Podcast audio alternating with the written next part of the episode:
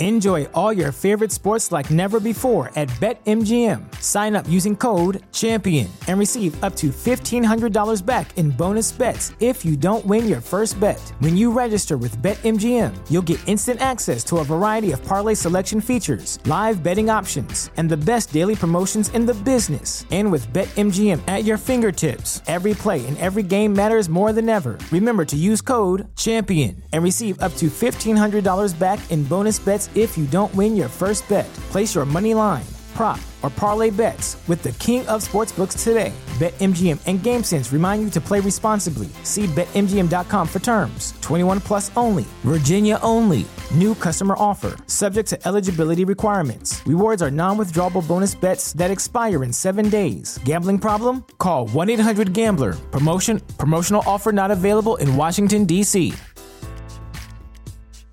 As humans, we're naturally driven by the search for better. But when it comes to hiring, the best way to search for a candidate isn't to search at all. Don't search, match with Indeed. When I was looking to hire someone, it was so slow and overwhelming. I wish I had used Indeed. If you need to hire, you need Indeed. Indeed is your matching and hiring platform with over 350 million global monthly visitors, according to Indeed data, and a matching engine that helps you find quality candidates fast. Ditch the busy work. Use Indeed for scheduling, screening, and messaging so you can connect with candidates faster. And Indeed doesn't just help you hire faster. 93% of employers agree Indeed delivers the highest quality matches compared to other job sites, according to a recent Indeed survey. And listeners of this show will get a $75 sponsored job credit to get your jobs more visibility at Indeed.com slash podcast. That's Indeed.com slash podcast. Terms and conditions apply. O Primo Basílio, de Essa de Queiroz. Capítulo 13 Passava das oito horas quando o trem parou em São Carlos.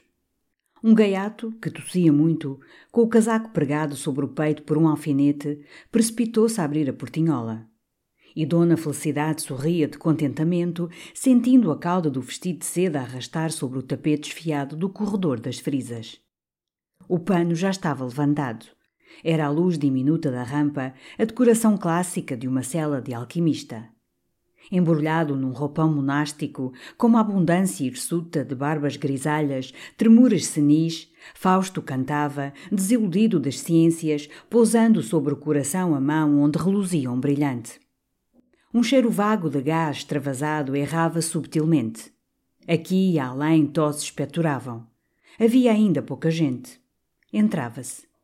Na frisa, para se colocarem, Dona Felicidade e Luísa cochichavam, com gestozinhos de recusa, olhares suplicantes. Oh, Dona Felicidade, por quem é? Estou aqui muito bem. Não consinto. Enfim, Dona Felicidade sentou-se no lugar superior, alteando o peito. Luísa ficara atrás calçando as luvas, enquanto Jorge arrumava os agasalhos, furioso com o chapéu que já duas vezes rolara. Tem banquinho, Dona Felicidade? Obrigado, cá o cinto, e remexeu os pés. Que pena não se ver a família real.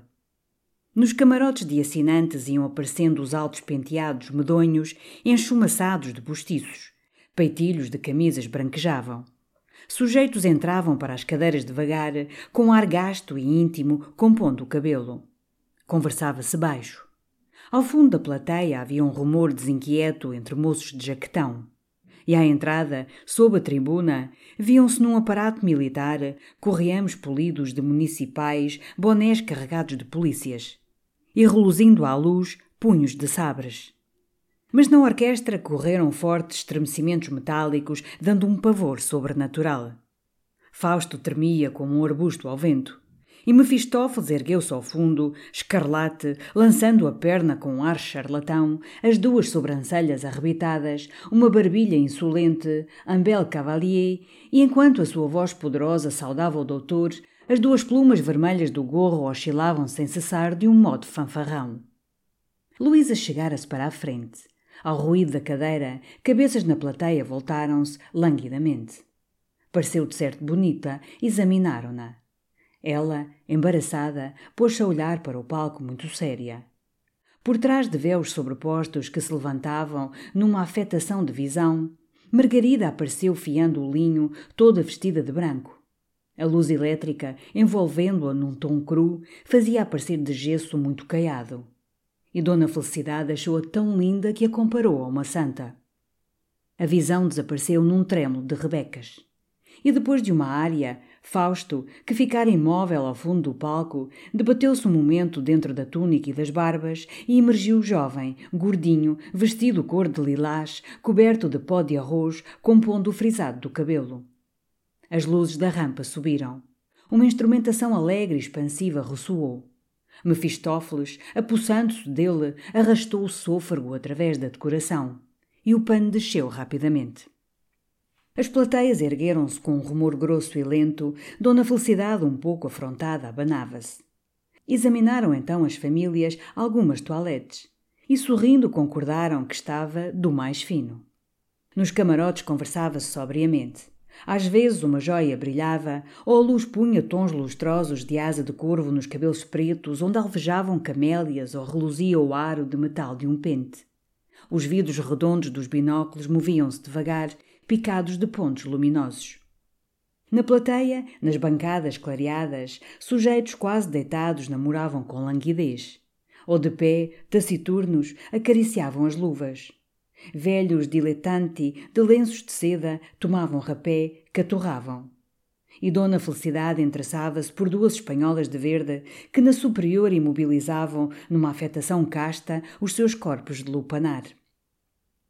Um colega de Jorge, magrinho e janota, entrou então no camarote. Parecia animado e perguntou logo se não sabiam o grande escândalo. Não, e o engenheiro, com gestos vivos das suas mãozinhas calçadas numas luvas esverdeadas, contou que a mulher do Palma, o deputado, sabiam, tinha fugido. Para o estrangeiro? Qual? E a voz do engenheiro tinha agudos triunfos. Aí é que estava o bonito, para casa de um espanhol que morava de fronte. Era divino. De resto, e a sua voz tornou-se grave, estava entusiasmado com o baixo. E depois de ter sorrido, olhado pelo binóculo, ficou calado, extenuado do que dissera, batendo apenas de vez em quando no joelho de Jorge com um sim senhores familiar ou um então que é feito amigável. Mas a campainha retinia finamente. O engenheiro saiu em bicos de pés. E o pano ergueu-se devagar na alegria da quermesse, cheio de uma luz branca e dura. Casas acasteladas branquejavam no pano de fundo, nalguma colina do Reno, amiga das vinhas. Escarranchado sobre uma pipa, o barrigudo e folgazão rei Cambrinos ria enormemente, erguendo, na sua atitude de tabuleta gótica, a vasta caneca emblemática da cerveja germânica estudantes judeus, reitras e donzelas, nas suas cores vivas de paninho, moviam-se de um modo automático e sonâmbulo aos compassos largos da instrumentação festiva. A valsa então desenrolou-se languidamente, como um fio de melodia, em espirais suaves que ondeavam e fugiam. Luísa seguia os pezinhos das dançarinas, as pernas musculosas volteando no tablado e as saias tufadas e curtas faziam como o girar multiplicado e reproduzido de vagos discos de cambraia. Que bonito! murmurava ela com uma felicidade no rosto. De apetite! afirmava Dona Felicidade, revirando os olhos. Certas agudezas delicadas de flautins enterneciam Luísa. E a casa, Juliana, as suas misérias, tudo lhe parecia recuado no fundo de uma noite esquecida. Mas o jovial diabo adiantava-se por entre os grupos e logo, com gestos aduncos e rapaces, cantou o Dio del. A sua voz arremessada afirmava, num tom brutal, o poder do dinheiro. Nas massas da instrumentação passavam sonoridades claras e tilintantes de um remexer sôfrego de tesouros. E as notas altas finais caíam, de um modo curto e seco, como marteladas triunfantes cunhado divino ouro. Luís então viu Dona Felicidade perturbar-se.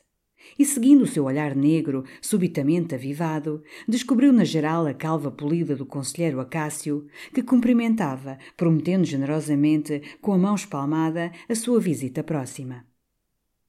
Veio, apenas o pano desceu, e felicitou-as imediatamente por terem escolhido aquela noite. A ópera era das melhores e estava gente muito fina. Lamentou ter perdido o primeiro ato.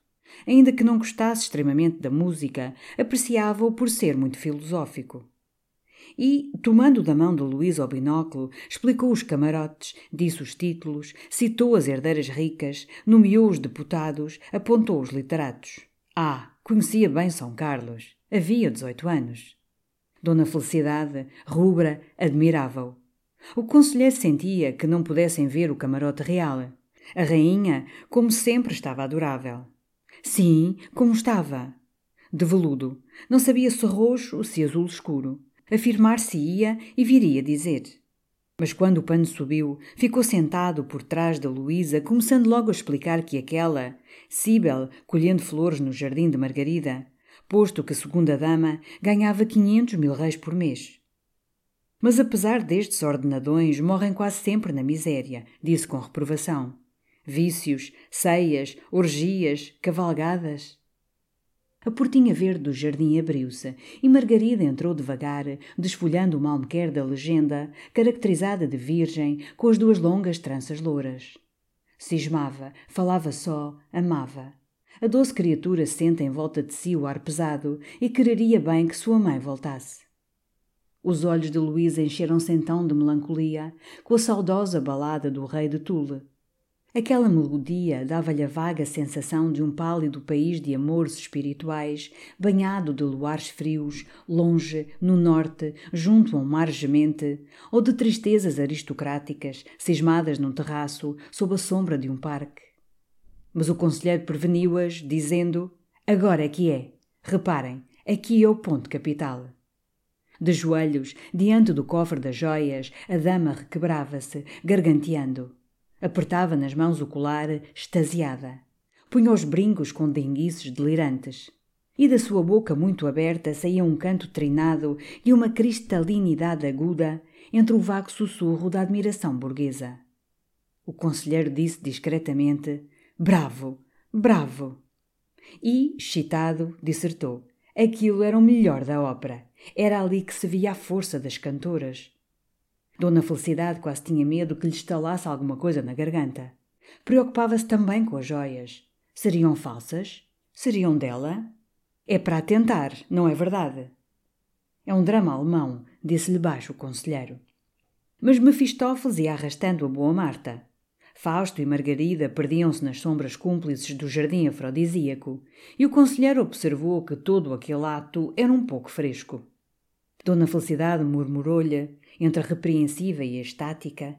Quantas cenas não terá tido assim, Maganão? O conselheiro fitou-a, indignado. O que, minha senhora? Levar a desonra ao seio de uma família. Luísa fez-lhe chst, sorrindo. Interessava-se agora. Tinha escurecido. Uma faixa de luz elétrica enchia o jardim de um vago luar azulado, onde os maciços arredondados se recortavam em pastas escuras. E Fausto e Margarida, enlaçados, quase desfalecidos, soltavam de um modo expirante o seu dueto. Uma sensualidade delicada e moderna, com enlaces de um requinte devoto, arrastava-se na orquestra gemente. O tenor esforçava-se, agarrando o peito com um jeito mórbido dos quadris, o olhar anuviado. E desprendendo-se da lânguida arcada dos violoncelos, o canto subia para as estrelas. Ao pálido chiarore dei astri d'oro mas o coração de Luísa batia precipitadamente. Vira-se de repente sentada no divã, na sua sala, ainda tomada dos soluços do adultério, e Basílio, com o charuto ao canto da boca, batia distraído no piano aquela área Al pálido chiarore dei astri d'oro. Dessa noite tinha vindo toda a sua miséria. E subitamente, como longos véus fúnebres que descem e abafam, as recordações de Juliana, da casa, de Sebastião, vieram escurecer-lhe a alma. Olhou o relógio. Eram dez horas. Que se passaria? Estás incomodada? perguntou-lhe Jorge. Um pouco. Margarida apoiava-se, aspirante de voluptuosidade, ao rebor da sua janelinha. Fausto corre. Enlaçam-se e entre as gargalhadas do diabo e o roncar dos rabecões, o pano desceu, pondo uma reticência púdica. Dona Felicidade, abrasada, quis água. Jorge apressou-se. Queria bolos? Neve? A excelente senhora hesitou. O chique da neve atraía, mas coibiu-se com terror da cólica. Veio sentar-se ao fundo ao pé de Luísa e ficou a olhar, vagamente cansada. Havia um sussurro lento. Bocejava-se discretamente. E o fumo dos cigarros, entrando, de fora, fazia uma névoa apenas perceptível que enchia a sala e a prender-se ao lustre, embaciando ligeiramente as luzes. Quando Jorge saiu, o conselheiro acompanhou. Ia acima tomar o seu copo de gelatina. É a minha ceia em dia de São Carlos, disse. Voltou daí a pouco, limpando os beiços ao lenço de seda, ter com Jorge que fumava no pequeno patamar junto à entrada das cadeiras. Veja isto, conselheiro, disse-lhe logo Jorge, indignado, mostrando a parede. Que escândalo! Tinham desenhado, com o charuto apagado, sobre a parede caiada, enormes figuras obscenas. E alguém, prudente e amigo da clareza, ajuntara por baixo as designações sexuais com uma letra cursiva. E Jorge, revoltado, e passam por aqui, senhoras. Vêm, leem, isto só em Portugal. O conselheiro disse: a autoridade devia intervir, de certo. Acrescentou com bonomia: são rapazes com o charuto. Apreciam muito esta distração. E sorrindo, recordando-se, uma ocasião mesmo, o conde de Vila Rica, que tem graça, muita graça, insistiu comigo, dando-me o charuto para que eu fizesse um desenho. E mais baixo, eu dei-lhe uma lição severa. Tomei o charuto e fumou, escrevi. Uma obscenidade? O conselheiro, recuando, exclamou com severidade: Jorge, conhece o meu caráter, pois supõe e acalmando-se, não, tomei o charuto e escrevi com mão firme: honra ao mérito. Mas a campainha retiniu, entraram no camarote. Luísa, incomodada, não quis sentar-se à frente. E o conselheiro, grave, tomou o seu lugar de fronte de Dona Felicidade. Foi para a nutrida senhora um momento feliz de um gozo requintado. Estavam ambos ali como noivos. O seu peito abundante arfava.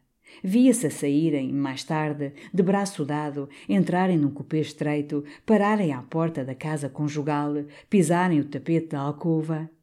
Tinha um suor à raiz dos cabelos, e vendo o conselheiro sorrir-lhe, amável, com a sua calva toda luzidia ao gás, sentia um reconhecimento apaixonado pela mulher de virtude que, àquela hora, no fundo da Galiza, estava cravando agulhas num coração de cera. Mas de repente o conselheiro bateu na testa, arremessou-se sobre o chapéu, saiu impetuosamente.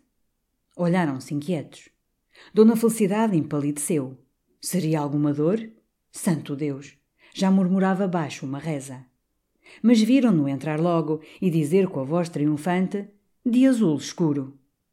Abriram grandes olhos, sem compreender. Sua Majestade, a Rainha, tinha prometido verificá-lo, cumpriu e sentou-se com solenidade, dizendo a Luísa: Lamento que se esconda nesse recanto, Dona Luísa, na sua idade, na flor dos anos, quando tudo na vida é cor-de-rosa. Ela sorriu. Estava agora muito sobressaltada. A cada momento olhava o relógio. Sentia-se doente, os pés arrefeciam-lhe, uma vaga febre fazia-lhe a cabeça pesada. O seu pensamento estava na casa, em Juliana, em Sebastião, cortado de palpites, de esperanças, de terrores. E via, sem compreender, a multidão de soldados vestidos de cores bipartidas, com armas obsoletas, que marchavam, paravam numa cadência afetada, erguendo uma poeira subtil no tablado mal regado. Um coro vigoroso ressoava. Era a marcha arrogante e festiva dos reitres alemães, celebrando a alegria das excursões vitoriosas pelos países do vinho e a posse das bolsas mercenárias ceias de sonoros rixales. E os seus olhos seguiam um barbaças corpulento que, por cima dos gorros quadrados dos besteiros, balançava monotonamente um largo quadrado de paninho, a bandeira do Santo Império, negra, vermelha e de ouro. Mas então ergueu-se um rumor no fundo da plateia. Vozes duras altercavam. Ordem! Ordem! dizia-se. Localistas na superior puseram-se rapidamente em bicos de pés na palhinha das cadeiras. Quatro polícias e dois municipais apareceram à porta do fundo. E depois de uma troça, de risadas, foram levando um moço lívido que cambaleava e o lado esquerdo do seu jaquetão de pelúcia estava todo vomitado. Mas fez-se logo silêncio. O pano de fundo oscilava um pouco, acotovelado pela saída festiva dos reitres e dos populares E no palco deserto, tendo à direita um pórtico oscilante de catedral e à esquerda a portinha triste de uma casa burguesa, Valentim, com uma longa pera à beira da rampa, beijava sofregamente uma medalha. Mas Luísa não o escutava. Pensava com o coração confrangido: que fará a esta hora Sebastião? Sebastião, às nove horas, por um nordeste agudo que torcia as luzes do gás dentro dos candeeiros, dirigia-se devagar à casa de um comissário de polícia, seu primo afastado, o Vicente Azurara. Uma velha servente, engelhada como uma maçã reineta, levou-o ao quarto escolástico, onde o senhor comissário estava a cozer uma grande constipação. Encontrou-o com um gabão pelos ombros, os pés embrulhados num cobertor, tomando groques quentes e lendo O Homem dos Três Calções. Apenas Sebastião entrou, tirou do nariz adunco as grandes lunetas e, erguendo para ele os olhos pequeninos, chorosos do defluxo, exclamou: Estou com um diabo de uma constipação há três dias que me não quer largar. E rosnou algumas pragas, passando a mão magra e nudosa sobre uma face trigueira de linhas duras a que um espesso bigode grisalho dava ferocidade. Sebastião lamentou-o muito. Não admirava com a estação que ia, Aconselhou-lhe a água sulfúrica com leite fervido. Eu, se isto não despega, disse o comissário rancorosamente, atiro-lhe amanhã para dentro com meia garrafa de genebra. E se não for por bem, há de ir à força. E que há de novo? Sebastião tossiu, queixou-se de andar também adoentado, e chegando a cadeira para o pé do primo Vicente, pondo-lhe a mão sobre o joelho. Ó oh Vicente, tu, se eu te pedisse um polícia para me acompanhar cá para uma coisa, só para me ter medo, só para fazer que uma pessoa restitua o que tirou, tu davas ordem, hã? Ordem para quê? Perguntou lentamente o Vicente com a cabeça baixa, os olhinhos avermelhados em Sebastião. Ordem para me acompanhar, para se mostrar. É só para se mostrar. É um caso esquisito. Para me ter medo. Tu sabes que eu não sou capaz. É para que uma pessoa restitua o que tirou, sem fazer escândalo. Roupas? Dinheiro? E o comissário cofiava refletidamente o bigode com os seus longos dedos magros, muito queimados do cigarro. Sebastião hesitou. Sim, roupas, coisas. É para não haver escândalo. Tu percebes? O Vicente murmurou com ar profundo, fixando. Um polícia para se mostrar. Escarrou ruidosamente e, franzindo a testa. Não é coisa de política? Não, fez Sebastião. O comissário embrulhou mais os pés no cobertor, rolou em redor os olhos, ferozmente. Nem toca com gente graúda? Qual? Um polícia para se mostrar, ruminava o Vicente. Tu és um homem de bem. Dá cá aquela pasta de cima da cômoda. Tirou um papel pautado, examinou, acavalando a luneta no nariz, meditou com a mão em garra sobre a testa. O Mendes. Serve-te o Mendes? Sebastião, que não conhecia o Mendes, acudiu logo: Sim, quem quiseres, é só para se mostrar. O Mendes é um homem zarrão, é sério, foi da guarda. Fez-lhe aproximar o tinteiro. Escreveu devagar a ordem. Releu-a duas vezes, cortou os T's, secou à chaminé do candeeiro e, dobrando-a com solenidade, à segunda divisão. Obrigado, Vicente, é um grande favor. Obrigado. E agasalha-te, homem, e não te esqueças, água sulfúrica da farmácia Azevedo na rua de São Roque, meia chávena de leite fervido e obrigado. Não queres nada, hã? Não, dá uma placa ao Mendes. É sério, foi da guarda. E cavalando as lunetas retomou o homem dos três calções.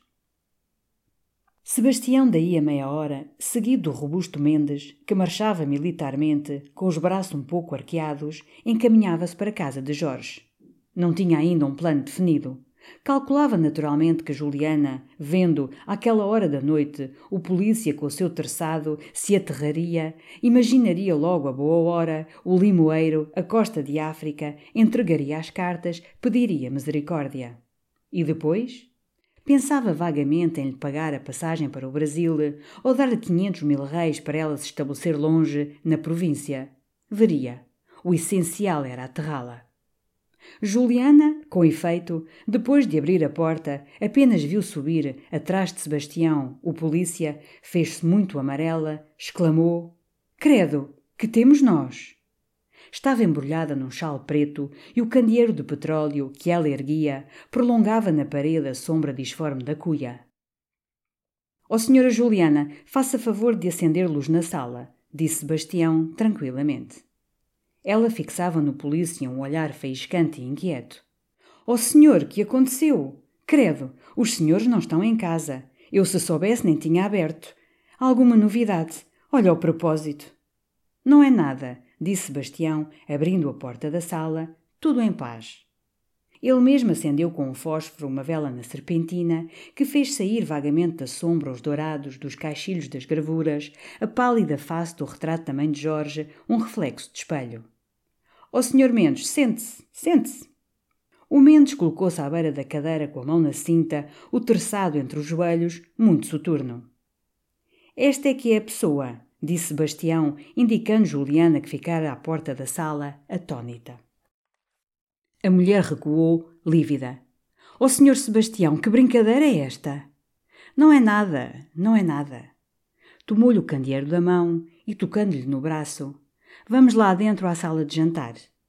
Mas que é? É alguma coisa comigo? Credo! E esta? Olha que desconchavo! Sebastião fechou a porta da sala de jantar, pousou o candeeiro sobre a mesa, onde havia um prato com côdeas de queijo e um fundo de vinho num copo, deu alguns passos, fazendo estalar nervosamente os dedos e parando bruscamente diante de Juliana. Dê cá umas cartas que roubou à senhora. Juliana teve um movimento para correr à janela, gritar. Sebastião agarrou-lhe o braço e, fazendo-a sentar com força sobre uma cadeira, escusa de ir à janela gritar: A polícia já está dentro de casa. Dê cá as cartas ou praia chovia. Juliana entreviu num relance um quarto tenebroso no limoeiro, o caldo do rancho, a enxerga nas lajes frias. Mas que fiz eu? balbuciava. Que fiz eu? Roubou as cartas. Dê-as para cá, avise. Juliana sentada à beira da cadeira. Apertando desesperadamente as mãos, rosnava por entre os dentes cerrados: A bêbada! A bêbada! Sebastião, impaciente, pôs a mão no fecho da porta. Espere, seu diabo! gritou ela, erguendo-se com um salto. Fixou-o rancorosamente, desabotoou o corpete, enterrou a mão no peito, tirou uma carteirinha. Mas de repente, batendo com o pé no frenesi: Não! Não! Não! Diabos me levem se você não for dormir à enxovia. Entreabriu a porta. Ó oh, Sr. Mendes! Aí tem! gritou ela, atirando-lhe a carteira. E brandindo para ele os punhos, reste partam malvado. Sebastião apanhou a carteira. Havia três cartas. Uma muito dobrada era de Luísa. Leu a primeira linha, meu adorado Basílio. E muito pálido guardou logo tudo na algibeira interior do casaco. Abriu então a porta a possante figura do Mendes estava na sombra. Está tudo arranjado, Sr. Mendes. A voz tremia-lhe um pouco. Não lhe quero tomar mais tempo. O homem fez uma continência, calado. Quando Sebastião, no patamar, lhe resvalou na mão uma libra, o Mendes curvou-se respeitosamente e disse, com uma voz pegajosa: E para o que quiser, o 64, o Mendes, que foi da guarda. Não se incomode, senhoria. Às ordens da Vossa Senhoria. Minha mulher e filhos agradecem. Não se incomode, Vossa Senhoria. O 64, o Mendes, que foi da guarda. Sebastião fechou a cancela, voltou à sala de jantar. Juliana ficara numa cadeira, aniquilada. Mas apenas o viu, erguendo-se furiosamente. A bêbada foi-lhe contar tudo. Foi você que arranjou a armadilha. Também você dormiu com ela. Sebastião, muito branco, dominava-se. Vá pôr o chapéu, mulher. O senhor Jorge despediu-a. Amanhã mandará buscar os baús. Mas o homem há de saber tudo, berrou ela. Este teto me racha se eu não lhe disser tudo, tintim por tintim. Tudo. As cartas que recebia, onde ia ver o homem. Deitava-se com ele na sala, até os pentos lhe caíam na balbúrdia, até a cozinheira lhes sentia o alarido. Calce! bradou Sebastião com uma punhada na mesa que fez tremer toda a louça do aparador e esvoaçar os canários. E com a voz toda trêmula, os beiços brancos, a polícia tem o seu nome, sua ladra. A menor palavra que você diga vai para o limoeiro e pela barra fora. Você não roubou só as cartas, roubou roupas, camisas, lençóis, vestidos. Juliana ia falar, gritar. Bem sei, continuou ele violentamente. Deu-lhes ela, mas à força, porque você a ameaçava. Você arrancou-lhe tudo. É roubo, é de África. E o que ia dizer ao Sr. Jorge pode ir dizer: Vá, veja se ele acredita. Diga, são algumas bengaladas que leva por esses ombros, ladra. Ela rangia os dentes. Estava apanhada. Eles tinham tudo por si: a polícia, a boa hora, a cadeia, a África. E ela, nada. Todo o seu ódio contra a piorrinha fez explosão. Chamou-lhe os nomes mais obscenos. Inventou infâmias. É que nem as do bairro alto. E eu, gritava, sou uma mulher de bem. Nunca um homem se pôde gabar de tocar neste corpo. Nunca houve raio nenhum que me visse a cor da pele. E a bêbada. Tinha arremessado o chale, alargou ansiosamente o colar do vestido. Era um desaforo por essa casa. E o que eu passei com a bruxa da tia? É o pago que me dão. Os diabos me levem se eu não for para os jornais. Via eu abraçado ao Janota como uma cabra.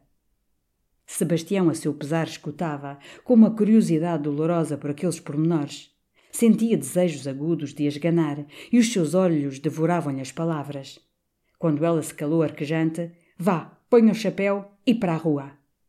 Juliana, então alucinada de raiva, com os olhos saídos das órbitas, veio para ele e cuspiu-lhe na cara mas de repente a boca abriu-se-lhe desmedidamente, arqueou-se para trás, levou com ânsia as mãos ambas ao coração e caiu para o lado com um som mole como um fardo de roupa. Sebastião abaixou-se, sacudiu-a. Estava hirta, uma escuma roxa aparecia-lhe aos cantos da boca. Agarrou no chapéu, desceu as escadas, correu até à patriarcal. Um cupê vazio passava. Atirou-se para dentro, mandou a todo o que dera para a casa de Julião e obrigou-o a vir imediatamente, mesmo em chinelas, sem colarinho. É caso de morte, é Juliana, balbuciava muito pálido. E pelo caminho, entre o ruído das rodas e o tilintar dos caixilhos, contava confusamente que entrara em casa de Luísa, que achara Juliana muito espeitada por ter sido despedida e que a falar, a esbracejar, de repente, tombara para o lado. Foi o coração. Estava para dias, disse Julião, chupando a ponta do cigarro. Pararam. Mas Sebastião, desorientado, ao sair, fechara a porta. E dentro só a morta. O cocheiro ofereceu a sua gazua, que serviu. Então nem se vai a uma passeadinha ao da fundo, meus fidalgos, disse o homem, metendo a gorjeta na algibeira. Mas vendo-os atirar com a porta, também não é gente disso, rosnou com desprezo, batendo a parelha. Entraram. No pequeno pátio, o silêncio da casa pareceu a Sebastião pavoroso. Subiu, aterrado, os degraus que se afiguravam infindáveis. E, com fortes pancadas do coração, esperava ainda que ela estivesse apenas adormecida num desmaio simples ou já de pé, pálida e respirando. Não, lá estava como a deixara, estendida na esteira, com os braços abertos, os dedos retorcidos como garras. A convulsão das pernas arregaçara-lhe as saias, viam-se as suas canelas magras com meias de riscadinho cor-de-rosa e as chinelas de tapete. O candeeiro de petróleo, que Sebastião esquecera ao pé sobre uma cadeira, punha tons lívidos na testa, nas faces rígidas. A boca torcida fazia uma sombra. E os olhos medonhamente abertos, imobilizados na agonia repentina, tinham uma vaga névoa como cobertos de uma teia de aranha diáfana. Em redor tudo parecia mais imóvel, de um hirto morto. Vagos reflexos de prata reluziam no aparador, e o tic-tac do cuco palpitava sem descontinuar. Julião palpou-a, ergueu-se sacudindo as mãos, disse: Está morta com todas as regras. É necessário tirá-la daqui. Onde é o quarto? Sebastião, pálido, fez sinal com o dedo que era por cima. Bem, arrasta a tu que eu levo o candeeiro. E como Sebastião não se movia. Tens medo? perguntou rindo. Escarneceu. Que diabo! Era matéria inerte, era como quem agarrava uma boneca. Sebastião, com um suor à raiz dos cabelos, levantou o cadáver por debaixo dos braços, começou a arrastá-lo, devagar. Julião adiante erguia o candeeiro. E por fanfarronada cantou os primeiros compassos da marcha do Fausto. Mas Sebastião escandalizou-se e, com uma voz que tremia, largo tudo e vou-me. Respeitarei os nervos da menina, disse Julião, curvando-se. Continuaram calados. Aquele corpo magro parecia a Sebastião de um peso de chumbo. Arquejava. Nas escadas, uma das chinelas do cadáver soltou-se, rolou. E Sebastião sentia aterrado alguma coisa que lhe batia contra os joelhos. Era a cuia caída, suspensa por um atilho. Estenderam-na na cama. Julião, dizendo que se deviam seguir as tradições, pôs-lhe os braços em cruz e fechou-lhe os olhos. Esteve um momento a olhá-la. Feia besta, murmurou, estendendo-lhe sobre o rosto uma toalha enxovalhada. Ao sair, examinou, admirado, o quarto. Estava mais bem alojada que eu, estafermo. Fechou a porta, deu a volta à chave. Requiescat in pace, disse, e desceram calados. Ao entrar na sala, Sebastião, muito pálido, pôs a mão no ombro de Julião. Então achas que foi o aneurisma? Foi. Enfureceu-se, estourou. É dos livros. Se não se tivesse zangado hoje, estourava amanhã. Estava nas últimas. Deixa em paz a criatura. Está começando a esta hora a apodrecer. Não a perturbemos. Declarou então, esfregando as mãos com frio, que comia alguma coisa. Achou no armário um pedaço de vitela fria, uma garrafa meia de colares. Instalou-se e, com a boca cheia, deitando o vinho de alto, então sabes a novidade, Sebastião? Não. O meu concorrente dói despachado. Sebastião murmurou. Que ferro! Era previsto, disse Sebastião com grande gesto. Eu ia fazer um escândalo, mas. E teve um risinho, amansaram-me. Estou num posto médico, deram-me um posto médico. Atiraram-me um osso. Sim, fez Sebastião. Homem, ainda bem, parabéns. E agora? Agora, roê-lo. De resto, tinham-lhe prometido a primeira vagatura. O posto médico não era mau. Em definitivo, a situação melhorara. Mas mesquinha, mesquinha, não saio do atoleiro. Estava farto de medicina, disse depois de um silêncio. Era um beco sem saída. Devia-se ter feito advogado, político, intrigante. Tinha nascido para isso. Ergueu-se e, com grandes passadas pela sala, o cigarro na mão, a voz cortante, expôs um plano de ambição. O país está a preceito para um intrigante com vontade. Esta gente toda está velha, cheia de doenças, de catarros de bexiga, de antiga sífilis. Tudo isto está podre por dentro e por fora. O velho mundo constitucional vai a cair aos pedaços. Necessitam-se homens. E plantando-se diante de Sebastião, este país, meu caro amigo, tem-se governado até aqui com expedientes. Quando vier a revolução contra os expedientes, o país há de procurar quem tenha os princípios. Mas quem tem aí princípios? Quem tem aí quatro princípios? Ninguém. Têm dívidas, vícios secretos, dentes postiços, mas princípios nem meio. Por consequência, se houver três patuscos que se deem ao trabalho de estabelecer meia dúzia de princípios sérios, racionais, modernos, positivos, o país tem de se atirar de joelhos e suplicar-lhes Senhores, fazei-me a honra insigne de me pôr o freio nos dentes. Ora, eu devia ser um destes. Nasci para isso. E seca-me a ideia de que, enquanto outros idiotas, mais astutos e mais previdentes, hão de estar no poleiro a reluzir ao sol, ao hermoso sol português, como se diz nas zarzuelas, eu hei de estar a receitar cataplasmas a velhas devotas ou a ligar as rupturas de algum desembargador caduco. Sebastião, calado, pensava na outra, morta em cima. Estúpido país, estúpida vida, rosnou Julião. Mas uma carruagem entrou na rua, parou à porta. Chegam os príncipes, disse Julião. Desceram logo. Jorge ajudava Luísa a sair do trem, quando Sebastião, abrindo a porta bruscamente, houve cá grande novidade. Fogo? gritou Jorge, voltando-se aterrado. A Juliana, que lhe rebentou o aneurisma, disse a voz de Julião da sombra da porta. Oh, que os diabos! E Jorge, atarantado, procurava à pressa na algibeira troco para o cocheiro. Ai, eu já não entro! exclamou logo Dona Felicidade, mostrando à portinhola a sua larga face envolvida numa manta branca. Eu já não entro! Nem eu! fez Luísa, toda trêmula. Mas para onde queres que vamos, filha? exclamou Jorge. Sebastião lembrou que podiam ir para a casa dele. Tinha o quarto da mamã, era só pôr lençóis na cama. Vamos, sim, vamos, Jorge, é o melhor, suplicou Luísa. Jorge hesitava. A patrulha que ia passando ao alto da rua, ao ver aquele grupo junto à lanterna do trem, parou. E Jorge, enfim, instado, muito contrariado, consentiu. Diabo da mulher, morrer a semelhante hora. A carruagem vai a levar, Dona Felicidade. E a mim, que estou em chinelas, acudiu Julião. Dona Felicidade lembrou então, como cristã, que era necessário alguém para velar a morta. Ora, pelo amor de Deus, Dona Felicidade! exclamou Julião, entrando logo para a carruagem, batendo com a portinhola. Mas Dona Felicidade insistia. Era uma falta de religião. Ao menos por duas velas mandar chamar um padre. Largue, cocheiro! berrou Julião, impaciente. A carruagem deu a volta.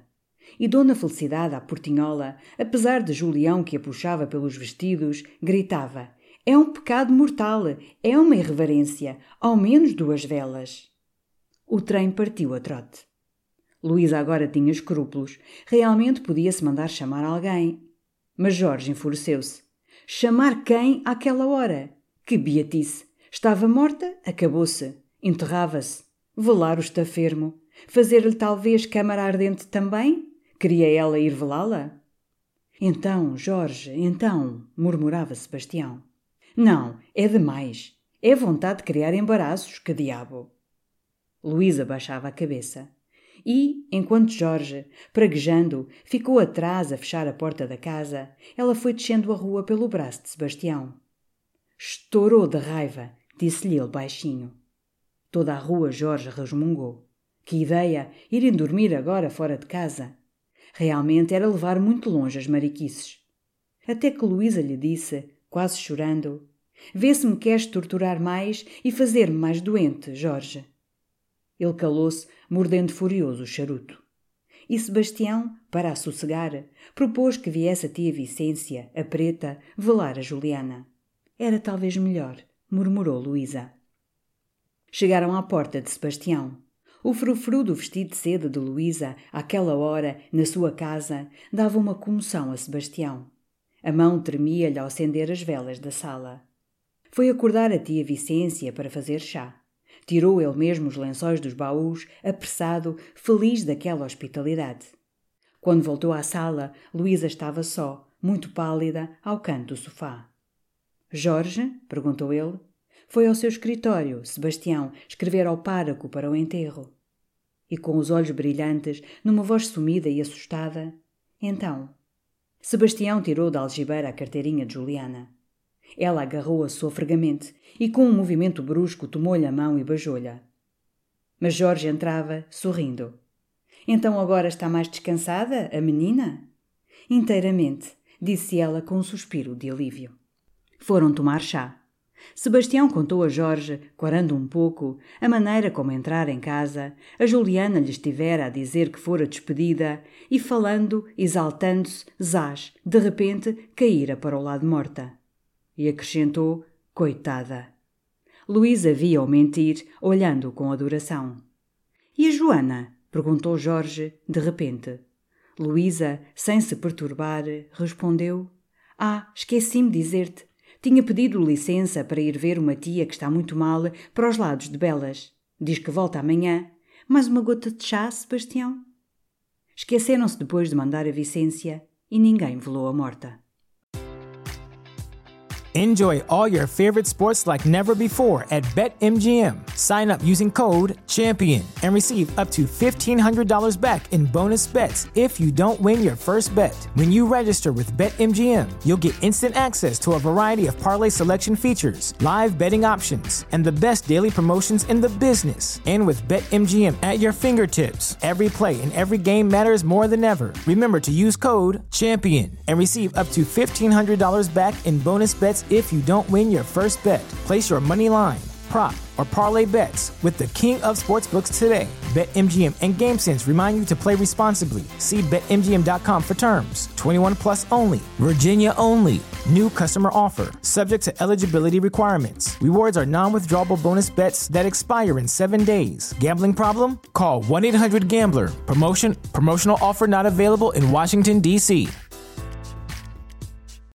As humans, we're naturally driven by the search for better. But when it comes to hiring, the best way to search for a candidate isn't to search at all. Don't search, match with Indeed. When I was looking to hire someone, it was so slow and overwhelming. I wish I had used Indeed. If you need to hire, you need Indeed. Indeed is your matching and hiring platform with over 350 million global monthly visitors, according to Indeed data, and a matching engine that helps you find quality candidates fast. Ditch the busy work. Use Indeed for scheduling, screening, and messaging so you can connect with candidates faster. And Indeed doesn't just help you hire faster. 93% of employers agree Indeed delivers the highest quality matches compared to other job sites, according to a recent Indeed survey. And listeners of this show will get a $75 sponsored job credit to get your jobs more visibility at Indeed.com slash podcast. That's Indeed.com slash podcast. Terms and conditions apply.